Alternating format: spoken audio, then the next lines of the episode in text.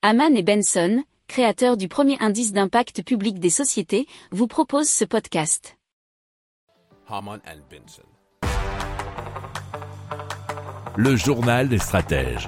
Et donc on vous parle de Nutrifly qui mise donc sur l'élevage de mouches pour créer des protéines. Alors son fondateur souhaite transformer chaque semaine 100 tonnes de déchets alimentaires en protéines d'insectes.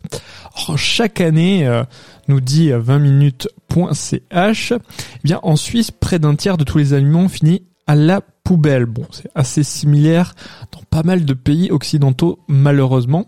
Et donc ces déchets euh, selon euh, bien cette société ne devraient plus être jetés mais se retrouver au menu des mouches. Alors leurs larves qui grandissent dans une halle chauffée à 30 degrés possédant un taux d'humidité de 70% sont séchées et ensuite transformées en farine, en graisse et en engrais. Alors d'ici 2050, la population mondiale aura besoin de 70% de nourriture de plus et donc il faudrait des protéines alternatives selon son fondateur.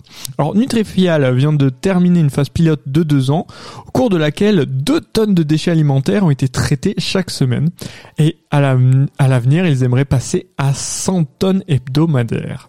Si vous aimez cette revue de presse, vous pouvez euh, vous abonner gratuitement à notre newsletter qui s'appelle La lettre des stratèges, LLDS, qui relate, et cela gratuitement, hein, du lundi au vendredi, l'actualité économique, technologique, énergétique, mais aussi de l'hydrogène, et puis de tout ce qu'on trouvera super intéressant pour votre vie.